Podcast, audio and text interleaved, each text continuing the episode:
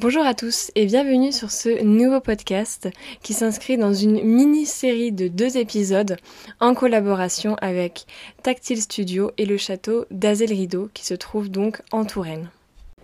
Dans cette mini-série de deux épisodes, vous allez découvrir l'entreprise Tactile Studio d'ici peu et vous allez également découvrir ou redécouvrir le château d'Azel Rideau. Donc en fait, cette entreprise et ce château sont liés donc par un, projet euh, commun. Et donc nous allons aborder cela dans ces deux podcasts et nous allons également aborder, on va dire, le château d'Azel Rideau un petit peu dans sa globalité et nous allons également aussi en savoir plus sur l'entreprise de Tactile Studio. Avec ce premier épisode de podcast, vous allez en savoir plus sur cette entreprise de Tactile Studio, en effet, cet épisode a été tourné avec Philippe Moreau, qui est donc le président de cette entreprise. Un petit peu plus tard, je publierai le deuxième épisode, qui cette fois-ci sera sous l'angle, si l'on peut dire, d'Azel Rideau. Mais nous allons donc commencer avec l'entreprise Tactile Studio dans cet épisode. Alors je vous laisse avec ce premier épisode, en espérant que celui-ci vous plaira. À bientôt! Alors bienvenue euh, sur ce podcast dédié au patrimoine et à l'art. Et je vais donc commencer avec la première question euh, que j'aurais à vous poser. Tout d'abord, qu'est-ce que Tactile Studio? Ah, bah, c'est une très bonne question introductive. Euh, Tactile Studio est en fait à la fois une, agence de design inclusif.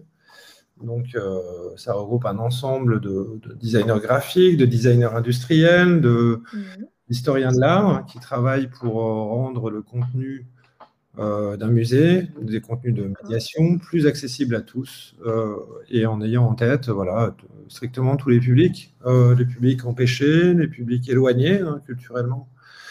ça peut être aussi par exemple des touristes étrangers qui parfois ne maîtrisent pas la langue, jusqu'au public en situation de handicap, sachant qu'au vu de notre nom, hein, Studio, on a, on a, eu dès le départ une, petite euh, spécialité sur le public euh, déficient visuel, malvoyant et, non-voyant. Euh, par ailleurs, aujourd'hui, Tactile Studio est aussi un, groupe en fait, d'entreprises, puisque notre spécificité depuis l'origine est non seulement d'avoir une agence de design, mais d'être aussi fabricant et d'avoir également en fait, un atelier de, fabrication d'objets divers, maquettes, plans relief, artefacts, sculptures et qui aujourd'hui s'étend euh, lentement vers euh, des objets qui sont plus interactifs, par exemple, ou qui peuvent interagir avec, avec par exemple, un écran ou la diffusion audio, la diffusion de, de, messages d'ordre multisensoriel. Donc voilà, voilà qui on est, à la fois des concepteurs et des fabricants. D'accord. Donc maintenant qu'on en sait un petit peu plus, est-ce que euh, vous pouvez vous présenter et nous expliquer votre rôle au sein euh, de cette agence? Alors moi je suis euh, Philippe Moreau, donc je suis le fondateur de Tactile Studio. il y a maintenant à peu près 12 ans qu'on existe. Et, donc j'avais créé cette, entreprise dans, le but vraiment justement de nous spécialiser sur le domaine de l'inclusivité euh, puisque c'était un champ qui était occupé euh, par beaucoup, euh, parfois des associations, parfois des relativement petites entreprises ou des maquettistes, mais personne n'était vraiment concentré sur ce sujet. C'était souvent des associations un peu de circonstances ou des gens qui avaient, qui avaient un intérêt, mais dont ce n'était pas l'unique activité.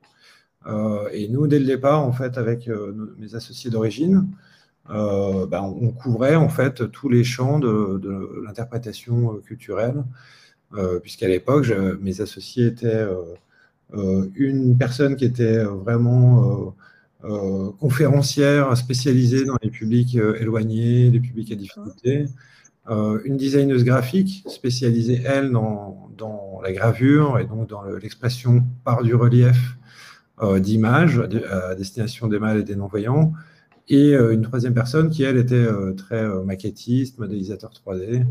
donc voilà, on avait un petit groupement en fait, de, personnes qui, qui couvraient l'entièreté du champ, de la conception à la fabrication de ce type d'objet.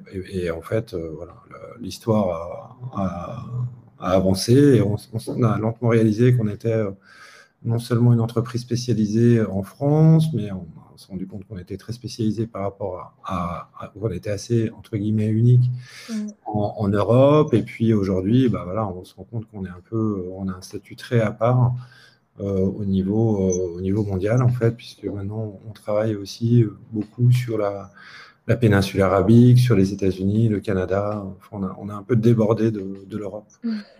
Euh, donc voilà un petit peu. Euh, moi, mon rôle est toujours d'encadrer l'ensemble du groupe. Et euh, j'ai en gros des activités qui varient de la, la, gestion de projets, des projets les plus ambitieux en termes de contenu, à la coordination des équipes en interne.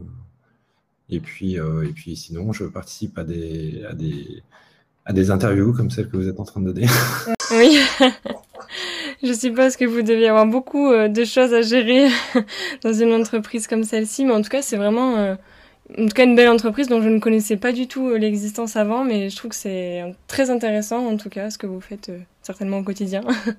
Bah, merci beaucoup, en effet c'est assez excitant. on peut passer d'un sujet de, matière, une relation aux matériaux, une, relation esthétique à l'objet.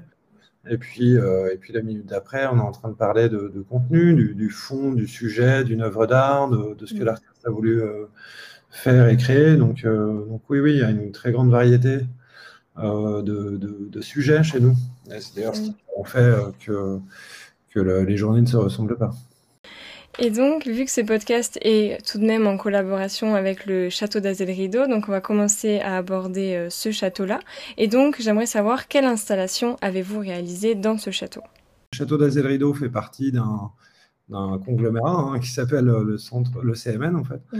Et, euh, et, donc, on, a, on, avait déjà par le passé travaillé plusieurs fois pour, plusieurs CMN, qui a toujours, d'ailleurs, au passage, je le souligne, qui a toujours vraiment eu eu en tête ces dix dernières années de rendre ces expositions accessibles au, plus grand nombre. Donc, euh, donc on avait souvent une petite pierre à jouer dans, le, dans, la, partition de, la création d'une expo, puisqu'ils avaient, ils tenaient vraiment, enfin, c'était vraiment un cheval de bataille euh, assez conséquent d'être accessible à tous. Donc, au sein de, tout d'abord d'une rénovation de, des outils de médiation euh, au CMN, puis un peu après euh, suite au fait que le château rentre en travaux et qu'ils ouvrent un espace de médiation à, l'entrée du château.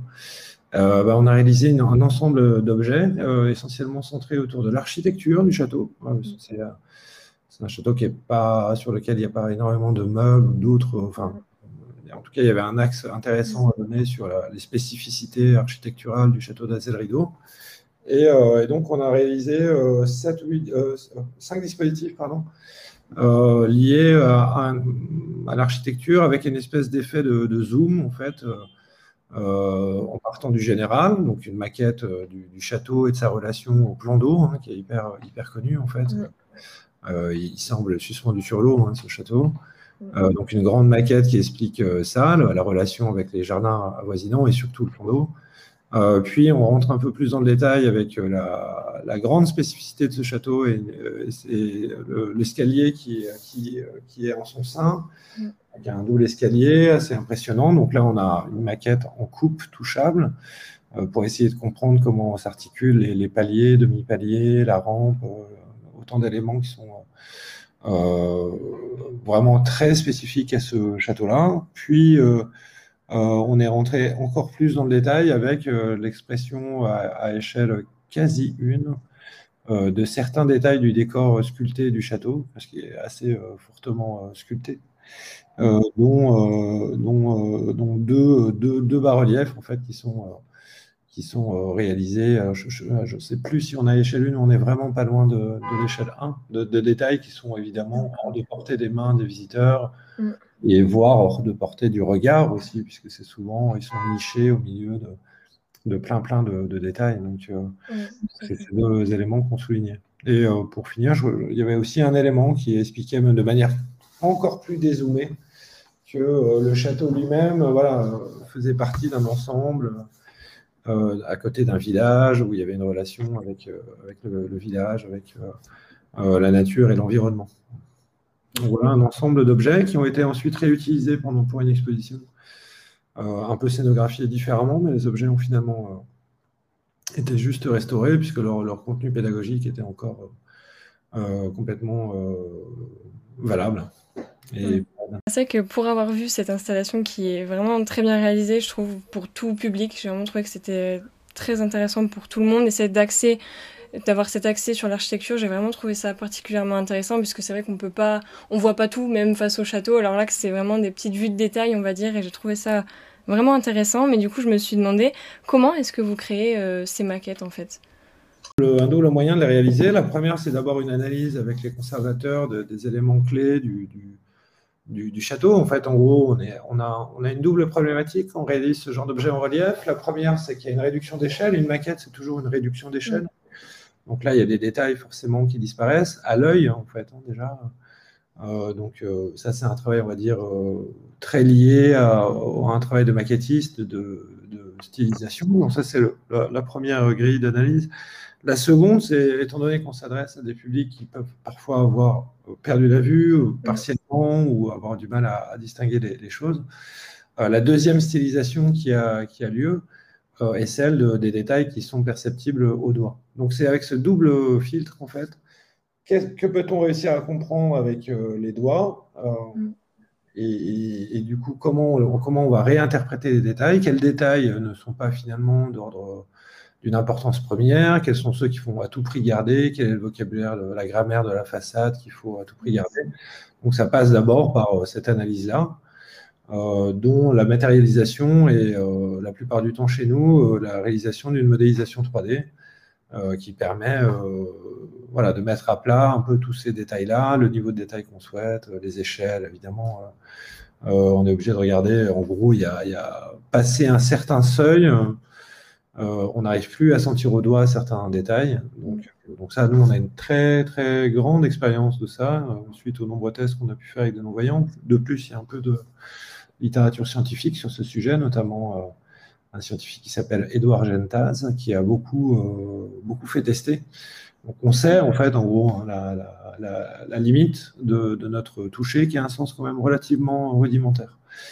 Euh, entre parenthèses, la chose intéressante à ce moment-là, c'est que cette stylisation pour le doigt devient très pertinente quand on la juge à l'œil. C'est-à-dire que cet acte de, synthèse euh, devient intéressante parce qu'elle euh, elle rend les choses aussi beaucoup plus lisibles. Euh, c'est un peu comme faire un, résumé. Si, vous décrivez un cartel de, 500 signes ou de 300 signes, subitement, vous êtes vraiment obligé d'aller au cœur du sujet, sans, décorum, sans, le, sans les explications, sans le en savoir plus, sans, l'explication. voilà, on est obligé de, faire cet acte de, précision. Bah, c'est un peu la même chose dans le rapport euh, euh, formel à un objet. En fait, vous avez euh, quand, vous travaillez sous cet angle, sous, ce critère-là, ben, vous allez réaliser un, résumé du, volume, un résumé pertinent dans le sens où il ne faut pas oublier les éléments les plus importants. Donc, une fois cet acte-là de, de, synthèse, une fois que cette modélisation 3D est réalisée, le projet était il y a quelques années, donc je me souviens plus si on avait fait un test ou pas avec un public non-voyant, mais en général, euh, c'est ce qu'on essaye de, faire. Il me semble que oui, dans ce cas précis. Donc, on va prendre un extrait de la, de la maquette et ou de la façade euh, et ou d'un objet de médiation. Et, euh, et, on va aller voir un peu un public un peu varié, mal, et non-voyant, par exemple, ou ayant des, troubles cognitifs aussi également. Et on, et va les faire tester, on va voir si nos hypothèses fonctionnent, si euh, le public réussit à comprendre, comprend les, hypothèses de conception qu'on a, eues. Euh, et une fois ce, chemin validé ben, et, un accord trouvé avec, euh, avec l'institution culturelle, ben, cette, fois-ci, ben, on passe dans une phase du projet qui est plus de l'ordre de la fabrication.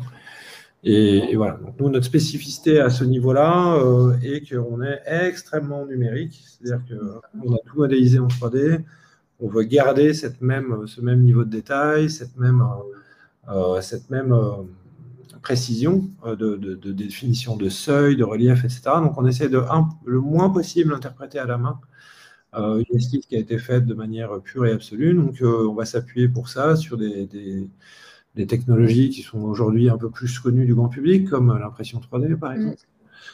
mais, ou d'autres qui sont un peu moins connues du grand public, comme l'usinage numérique. Euh, qui nous permet de, voilà, de, fabriquer des volumes qu'on a réussi à définir dans la phase précédente. et après, évidemment, l'objet ne sort pas tout beau, tout fini des machines.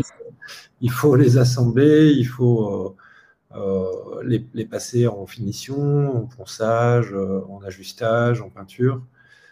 fabriquer notre socle et, voilà. ensuite l'objet peut être livré.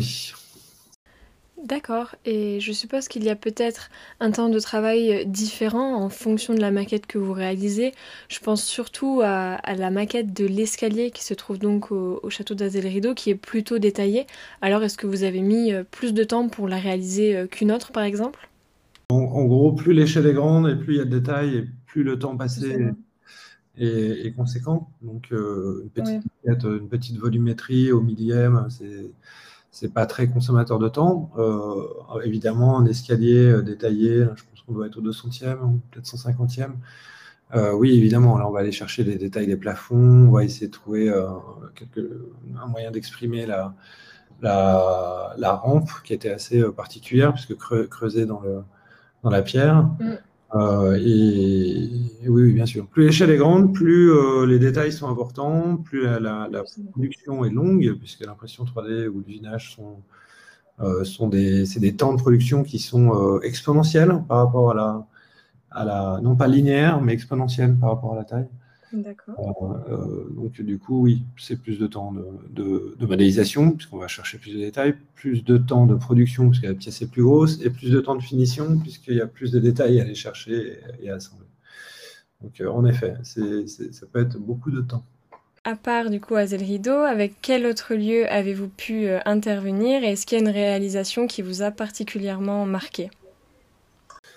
On a eu beaucoup de chance. Hein. donc, euh, évidemment, on a travaillé avec des très très belles institutions. Je pense qu'on a, on a réalisé peut-être 14 ou 15 projets au, Louvre, par exemple, au Louvre Paris, au Louvre Lens, au Louvre Abu Dhabi.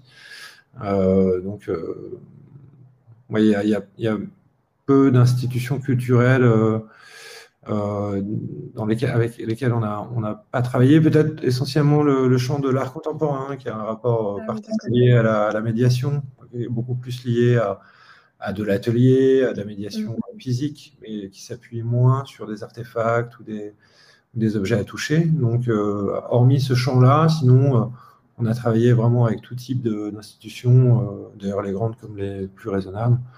le MUSEM est une, institution avec laquelle on travaille quasiment, enfin, pas quasiment, depuis l'ouverture et, régulièrement chaque année, parce que bah, ils viennent de recevoir d'ailleurs le prix du musée le plus accessible en France. Euh, avec, euh, enfin, ils ont vraiment en tête tous les types de handicap. Ils arrivent à développer des, parcours vraiment spécifiques à tous. Euh, donc oui, on a beaucoup, beaucoup, beaucoup d'institutions culturelles et des, objets extrêmement variés, puisque ça peut passer d'un musée de sciences. Là, on vient de livrer le, le Deutsches Museum de Nuremberg, qui a, qui a une exposition entièrement liée au, futur, par exemple, aux voitures volantes ou que sais-je. Mm. Euh, donc ça, c'était voilà, des maquettes de, de, de quartiers, des, des, maquettes de voitures volantes, par exemple, euh, des objets, euh, des, des, panneaux de transcription, enfin des images en relief expliquant des, phénomènes scientifiques, à, au musée du Belvédère en, en Autriche, mm. avec, avec des des explications sur, euh, euh, sur des tableaux euh, du XVIe siècle, par exemple, à voilà, du, c'est vraiment extrêmement, extrêmement varié. Des musées civilisationnels, par exemple, celui qui nous intéresse en ce moment. Et, on, réalise un, le musée de la civilisation du sultanat d'Oman à Oman en ce moment. où là, on aborde c'est Oman à travers les âges. Donc, c'est vraiment vu comme euh, une civilisation. Donc ça commence à, l'âge de pierre euh, jusqu'à nos jours. Donc euh, là, on a un ensemble extrêmement, extrêmement riche de, sujets, par exemple, sur ce type, cette typologie de, musée. Oui, bien sûr. Oui, bien sûr. Et j'aimerais également vous demander, selon vous, en quoi le design peut donc venir en aide au patrimoine? Grande approche du design, et d'ailleurs qui est en train de diffuser au sein de la société en règle générale, hein, je pense, c'est le fait de se positionner, euh, de positionner le visiteur comme euh, ayant une expérience de visite, c'est-à-dire de, euh, d'être, alors les Américains diraient user-oriented, C'est-à-dire de vraiment penser le, parcours comme étant le plus fluide et le plus compréhensible possible pour, pour un visiteur. donc ça, c'est une approche. Le design n'est par essence quelque chose qui réfléchit euh, à la posture, à l'ergonomie, à la manière dont le message est diffusé à, et à sa réception par le public en étant très orienté utilisateur. Ce qui, je pense, est un, peu une nouveauté euh, dans les musées. quand je dis mm. nouveauté, euh, c'est quand même un courant qui est de plus en plus fort et de plus en plus constant depuis ces quelques dernières années. mais, je pense que l'approche est intéressante parce qu'elle vient en contrepoint d'une approche qui est plus architecturale, euh, parfois. La scénographie est euh, en, général quelque chose qui est plus maîtrisé par les architectes. Euh, et les architectes n'ont pas forcément cette méthode de pensée orientée utilisateur, mais vont plus chercher parfois hein, le geste, l'impression globale.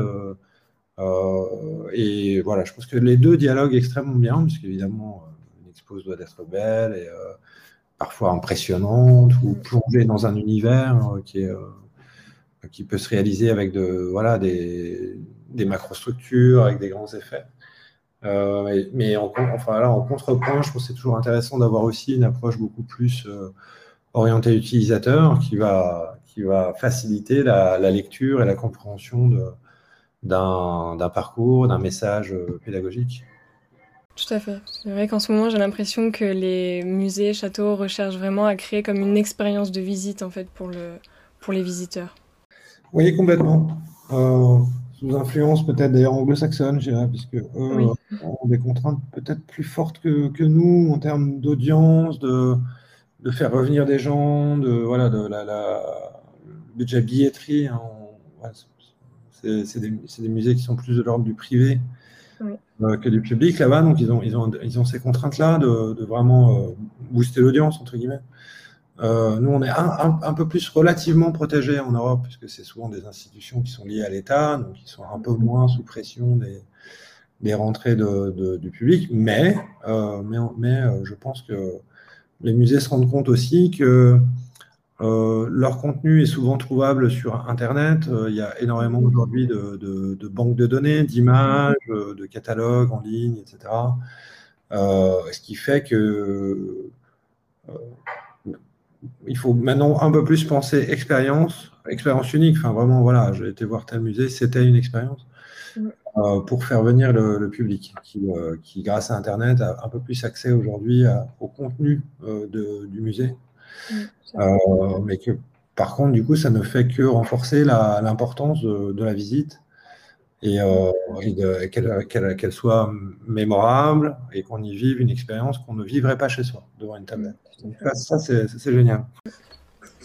Tout à fait. Et enfin, comme dernière question, j'aimerais savoir, est-ce que vous pensez que la France est en avance, on va dire, dans ce domaine de l'accessibilité au patrimoine, ou alors on a encore beaucoup de progrès à faire? Non, honnêtement, je pense qu'on est en avance, à vrai dire. Euh, euh, ce qui est fou, c'est que le monde ne le sait pas. Euh, c'est assez, dingue. Moi, je participe souvent à des colloques à, l'étranger. On nous resserre toujours les mêmes, les mêmes exemples qui ont souvent 10, 15 ans. La galerie tactile du Louvre, par ah exemple. Euh, et, on est jugé par nos pairs européens ou internationaux comme étant en retard sur le sujet, alors que objectivement, je trouve qu'on est extrêmement en avance sur le sujet. Euh, par contre, est-ce qu'on est qu'on communique bien là-dessus? J'en doute. Euh, mais il est rare aujourd'hui que, même en scénographie, on n'ait pas une clause dans le concours spécifiant que euh, l'exposition doit s'adresser à tous les publics et qu'il faut penser à, toutes les méthodes possibles pour diffuser le message auprès de, publics qui ont pêché. Et, c'est vraiment devenu un, gimmick euh, qui est vraiment diffusé sur tous les musées, toutes les typologies de musées. Moi, je suis parfois surpris de voir les, les ambitions que peuvent avoir euh, certains petits musées euh, euh, départementaux, enfin des, musées qui n'ont vraiment pas de vocation à attirer du public international. Eh ben, pour autant, ils, font, ils, font, ils font beaucoup là-dessus. donc, objectif, on n'a vraiment pas à rougir dans la situation, ni en France ni en Allemagne d'ailleurs. Euh, maintenant, ce qui est étonnant, c'est que personne ne le sait. Je pense qu'on doit, doit, devrait certainement beaucoup plus communiquer là-dessus qu'on le fait. Euh, mais, mais oui, oui, on a, on a pas, on est, on est très bien, on va dire. Bon, bah tant mieux alors. bah écoutez, j'en ai terminé euh, avec ce podcast. Je vous ai posé toutes les questions euh, que j'avais à poser, donc je vous remercie. C'était vraiment intéressant de connaître un petit peu ce monde-là qui est, je trouve, relativement peu connu quand même. Donc, euh, je vous remercie. Ben, avec grand plaisir. Merci à vous.